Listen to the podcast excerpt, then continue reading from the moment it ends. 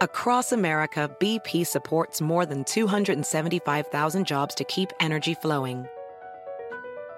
Jobs like building grid scale solar energy in Ohio and producing gas with fewer operational emissions in Texas. It's and, not or. See what doing both means for energy nationwide at bp.com slash investing in America. Hacer dinero de manera difícil, como degustador de salsas picantes, o cortacocos, o ahorrar dinero de manera fácil con Xfinity Mobile. Entérate cómo clientes actuales pueden obtener una línea de un límite intro gratis por un año al comprar una línea de un límite. Ve a es.xfinitymobile.com. Oferta de línea o límite gratis termina el 21 de marzo. Aplican restricciones. Xfinity Mobile requiere Xfinity Internet. Velocidades reducidas tras 20 GB de uso por línea. El límite de datos puede variar. Es noticia en NTN 24. Hola, soy Moisés Naim y usted está escuchando una parte de mi programa de televisión.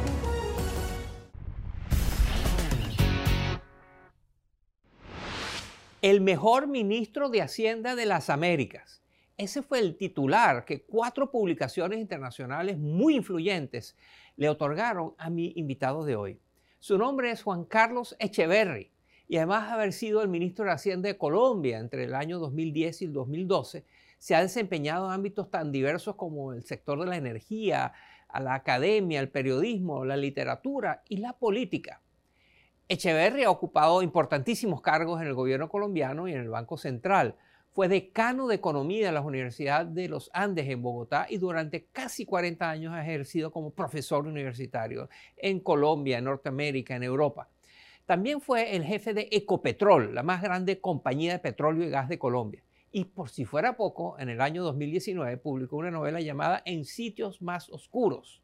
Más recientemente, Echeverry lanzó una campaña ofreciéndose como próximo presidente de Colombia. Fue candidato a la presidencia para las elecciones del año 2022, de este año. Pero tras meses de duro trabajo, abandonó su candidatura.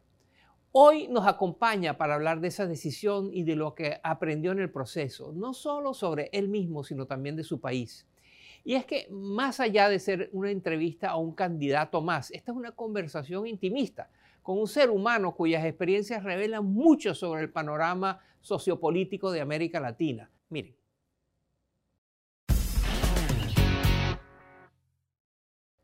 Bienvenido al programa, Juan Carlos Echeverry. Es un placer tenerte con nosotros. Hola Moisés, muchas gracias por la invitación. La política obliga a distanciarse de la familia, hay que estar viajando por todo el país, en reuniones todo el tiempo, rodeado de gente. Todo eso obviamente limita las actividades conjuntas con la familia, pero además la familia debe estar preparada para las ofensas, las agresiones que forman parte de la contienda electoral. ¿Qué le dijiste a tu familia cuando tomaste la decisión de lanzarte como candidato presidencial? Moisés, el presidente Pastrana alguna vez me dijo, para ser político usted necesita dos cosas una, ganas. Y la segunda, que su mujer lo apoye. Mi mujer odia la política y nunca quiso que yo participara. Pero pues cuando yo le dije esto hace dos años y medio, le dije, yo estoy pensando en esto, ¿tú cómo lo ves? Ella me dijo, hombre, si, si eso es lo que tú quieres hacer ahora, yo te apoyo. Y lo hizo. Mis hijos fueron distintos. Eh, mi hijo mayor me dijo, papá, lo que tú quieras. El segundo me dijo, si ganas, me cuentas. y la tercera que la niña me dijo un día, papito, tú vas a ser feliz eh, cuando seas presidente. Y le dije, no, pero ese no es el problema, es que tú vas a ser miserable. Te van a acabar en TikTok, en, eh, en las redes sociales, los amiguitos te van a criticar en el colegio. Y me dijo, uy, y si eso es tan duro, entonces, ¿por qué quieres hacer esto? Le dije, pues porque alguien tiene que hacerlo y es algo muy importante y pues es una responsabilidad. En la política la lealtad es muy importante, pero también es frecuente la deslealtad, la traición, la puñalada. ¿Cómo manejaste todo eso? Hay una frase del Padrino, la película, eh, que es muy buena, que dice, todos somos hombres de negocios, we're all businessmen, dice, dice eh, Don Vito Corleone. Yo creo que hay que pensar en que la gente, cada una tiene sus, sus eh, motivaciones, sus cálculos, y una persona que lo, que lo, digamos, entre comillas, lo traiciona a uno, se va con otro candidato, etcétera. A mí me pasó y uno decirles, oiga, que le vaya bien, mucha suerte. Si uno se engancha, emocionalmente pierde mucho. Al revés, si uno tiene una actitud, digamos, entre comillas, bondadosa y, y, pues eh, de entender lo que la gente está buscando, eh, logra sufrir menos. Hay quienes dicen que la principal materia prima de una campaña electoral, una campaña de la presidencia, no es el carisma del candidato, no es la ideología, no es el programa, es el dinero, el dinero que hace falta para mantener una campaña electoral. Háblanos de eso. Se dice que un candidato tiene dos actividades principales. Una, transmitir el mensaje, ¿no? ¿Qué es lo que va a hacer? Y segunda, conseguir dinero. Y uno está en la labor de conseguir dinero casi todos los días, porque el dinero es la vela es el viento en las velas de la campaña. Entonces, es, un poco peregrino, eh, sobre todo en América Latina. ¿Por qué? Porque la gente no tiene la cultura de dar, dinero. Entonces, hay una cultura anglosajona de donar y no hay una cultura latinoamericana de donar.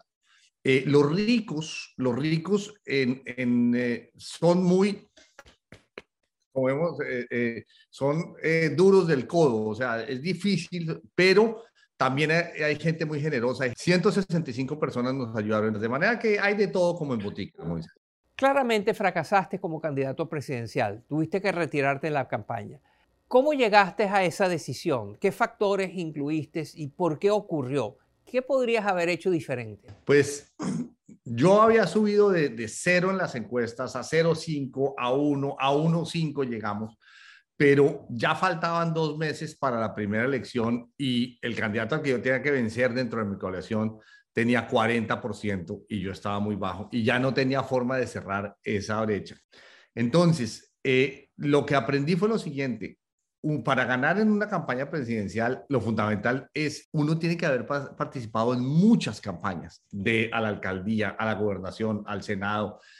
La experiencia no se improvisa, necesita estar ahí décadas. Quienes hacen campañas políticas siempre dicen que es la mejor manera de conocer a un país. ¿Eso te pasó a ti? ¿Conoces mejor a tu país a raíz de esta campaña? Pues mira, yo estoy escribiendo un libro sobre las conversaciones que tuve a lo largo de mi país, a lo largo de Colombia. Una, yo, yo dije, el tema de inseguridad en Colombia, en las ciudades, es tremendo. Yo quiero conocer la, la inseguridad de primera mano. Pedí que me consiguieran a un asesino literalmente, a una persona que estudiara el crimen, dedicada al crimen de manera profesional. Me senté con esa persona dos horas en Medellín y me dio una visión tan profunda, tan completa de la escena del crimen en Medellín, en Bogotá, de hecho en Venezuela.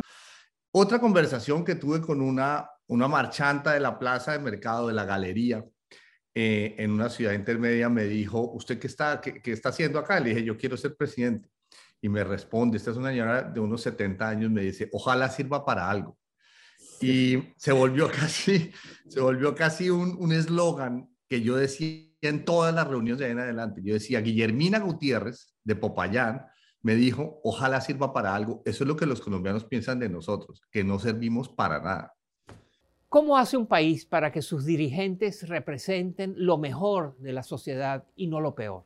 La gente está ofuscada y la gente tiene rabia. La gente no quiere oír que, tú tienes buenas soluciones. La gente quiere que tú canalices su rabia y segundo, que tú seas una especie de papá que los va a tranquilizar, que les da sosiego. Entonces, la política no es una política, y eso me lo dijo mucha gente, pero pues le entiende uno a golpes, no es una política de ideas y de razones y de propuestas, es una política de emociones. Como me dijo alguien una vez, me dijo, usted sí se va a acordar de nosotros el día que esté allá en, el, palacio, cuando presidente, la gente quiere saber que, que, se te mete en el corazón y que, que sí te duele a ti. Juan Carlos Echeverry es uno de los funcionarios públicos más reconocidos, admirados de América Latina. Intentó ser candidato a la presidencia de Colombia y las vivencias que ha compartido con nosotros hoy esconden lecciones para todos los latinoamericanos. Muchas gracias, Juan Carlos, por estar con nosotros. Gracias, Moisés. Muchas gracias por tenerme y pues un saludo a tu inmensa audiencia. Esto es Efecto Naim. Puede verlo todos los domingos por NTN 24, a las 7 de la noche en Washington, a las 6 de la tarde en Bogotá y a las 4 de la tarde en Los Ángeles. Across America, BP supports more than 275,000 jobs to keep energy flowing. Jobs like building grid-scale solar energy in Ohio and producing gas with fewer operational emissions in Texas. It's and, not or. See what doing both means for energy nationwide at bp.com slash investing in America. Puedes hacer dinero de manera difícil, como degustador de salsas picantes, o cortacocos, o ahorrar dinero de manera fácil con Xfinity Mobile. Entérate cómo clientes actuales pueden obtener una línea de Unlimited intro gratis por un año al comprar una línea de Unlimited. Ve a es.xfinitymobile.com. Oferta de línea Unlimited gratis termina el 21 de marzo. Aplican restricciones. Xfinity Mobile requiere Xfinity Internet. Velocidades reducidas tras 20 GB de uso por línea. El límite de datos puede variar.